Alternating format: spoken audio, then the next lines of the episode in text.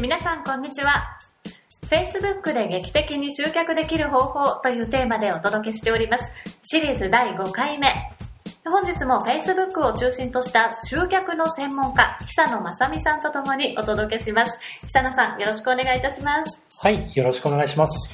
はい。そしてパーソナリティは私、立花ゆりが務めさせていただきます。久野さん、最近連休あったじゃないですか。はい、私、温泉でも行きたいななんて思ってたんですけれども、結局どこも行けなかったんですよね。はい。久野さん、温泉お好きですか？そうですね、僕温泉すごい好きで、あ、そうまあなんですか？僕の地元、福島県いわき市には、うん。あの湯本温泉っていう温泉地区がありまして、あのよく温泉入りに行ってます。あそうなんですね、今でもよく行かれるんですか？よく行ってますね。久野さんのナンバーワン温泉ってどこですか？ナンバーワン温泉、今、今まで、えまあ、全国各地、いくつか行ってみたんですが、え全国を含めて思い出してみると、野沢温泉とかはすごい良かったですね。野沢温泉、長野ですね。そうですね。いいですよね。すごい良かったです。私は地元静岡なんですよ。はい。熱海とか、伊あ豆とかね、そうですね。い静岡にもありまあるんす。ですよ。私も温泉大好きで、まあ、そんな温泉で、はいあの温泉旅館で今日は、まあ、Facebook の参考になるようなページを作っていらっしゃるところがあるということなんですよね。そうですね。はい今日ご紹介するのは、はい。石川県金沢はい。にあります温泉旅館、はい。えー川の宿宝生亭。はい。この宝に生きるで、宝生亭さんってね、読むんですね。はい。でこれは何がポイントで参考になるんでしょうか？はい。ポイント、いくつかあるんですが、まず一つ目はい。なんですが、喜びの声というタイトルで、えお客様え。にうん手書きで書いてもらったアンケートをうん。うん投稿してるんですね。ええ。で、ただ投稿しているわけではなくて、手書きで書いてもらったアンケートをそのまま写真に撮ってうん。投稿してます。ええ打ち直しちゃってないんですね。通常であれば、そうですね、パソコンソフトなどでうん加工をして、ええ。アンケートの結果なんかを投稿するんですが、宝生亭さんの場合は、あえて手書きのものをそのまま投稿してます。うん。これはですね、どういった効果があるかというと、はい。逆にこの手書きのものをデジタルの世界に投稿することで、ええ。注目度が上がるのとう、ん。信頼度の向上にもつながるんですね。そうですよね。手書きですからごまかせないですからね。はい。しかも目立つと。そうそうですね。写はい真っていう時点でね、やっぱり打ち直した文章よりメリットもありますしね、温かみもありますよね。はい。うん。他にもポイントあるんですか？はいい。二つ目のポイントしましては、はい。えー家族、うん。旅館に来られたご家族の写真を撮影して、まあ、もちろん許可をもらった上で投稿してるんですが、ええ。小さいお子さん連れのご家族の場合、お子さんが初めて、生まれて初めて温泉に入りましたっていう場合があるんですね。うんそういった場合は、ハッピーアニバーサリーというタイトルにして、うん温泉記念日でしたという投稿をしてるんですね。へえ、素敵。これは宝生亭さんのもうオリジナルのイベントっていうか、そうですね。ね、初めての温泉って別に日本にそういうものあるわけじゃないんですよね。はい。なので、家族にとってもうん記念として残りますよね。うん写真もそうだし、思い出にも残るなと。うん。あの非常に素晴らしい取り組みだなと思って見ています。ねえよく考えられましたね。はい。はい。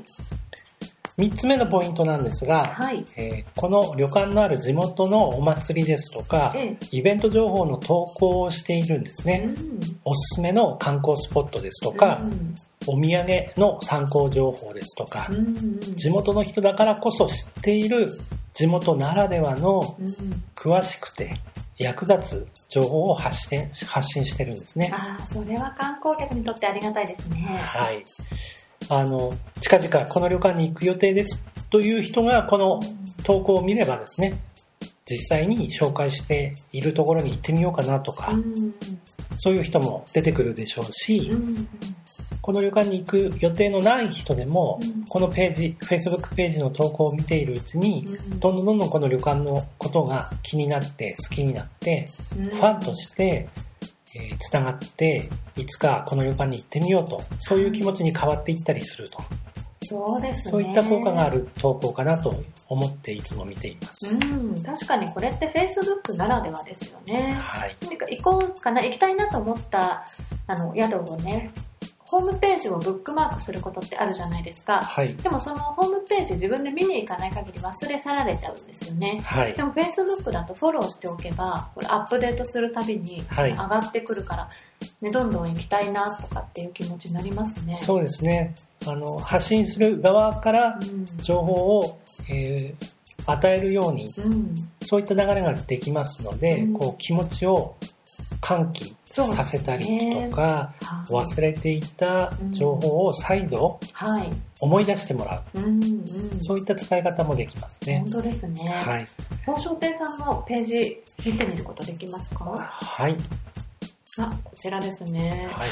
あ、本当ですね。アンケートの、手書きのアンケートのお写真載ってますね。はい喜びの声という題で。はい。いいですね。何かお客様は大事にされてる感じも伝わってきますね。そうですね。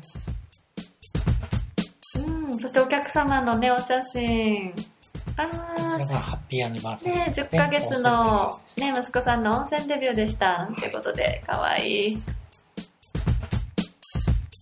あとはですね、うんもう一つのポイントとしましては、はいあの、社内の取り組みですとか、えスタッフの紹介なんかも。しているんですね。うん。えーその投稿の中で、うんえー若女将、ええ自らも、えー写真に写ってですね、うん。えーまあ、おしゃれな着物なんかを着て、うん綺麗な方なんですけど、うん出てるんですが、あ、こちらのお写真ですね。本当に、ね、お若くてすごいお綺麗。そうですね。この方なんですね。旅館の顔としてうん若女将が出るということで、まあ距離感がぐっと近くなったりですとか、確かに。旅館や若女将に対して親親しみが湧いてきたりしますので、うんよりこう旅館に対するうんうん。あの距離感だったりとか、行ってみようかな、行ってみたいっていう気持ちが高ぶって、さらなるこう効果としてうん広がっていくんではないかとはい。思ってます。なるほど。この宝商亭さんのページはどういった方にとって参考になるんでしょうか？そうですね、対象となる人としましては、はい。えー接客業ですとか、まあ旅館の方はもちろんなんですええ。けども、まあお客様と直接接触するようなええ。業種のうん。Facebook ページを運営している人には参考になるんではないかと思っております。はい、飲食店ですとかですかね。そうですね。うんはい。なるほど。では、こちらの、えー本日見せていただいたこのページから言えることで、皆様が Facebook を運営するにあたってのワンポイントアドバイスいただけますか？はい。えーはいあらかじめ型をいくつか決めて投稿しましょはい。ありがとうございます。本日も久野さんにお話伺いました。ありがとうございました、久野さん。う。ありがとうございました。それでは次回もお楽しみに。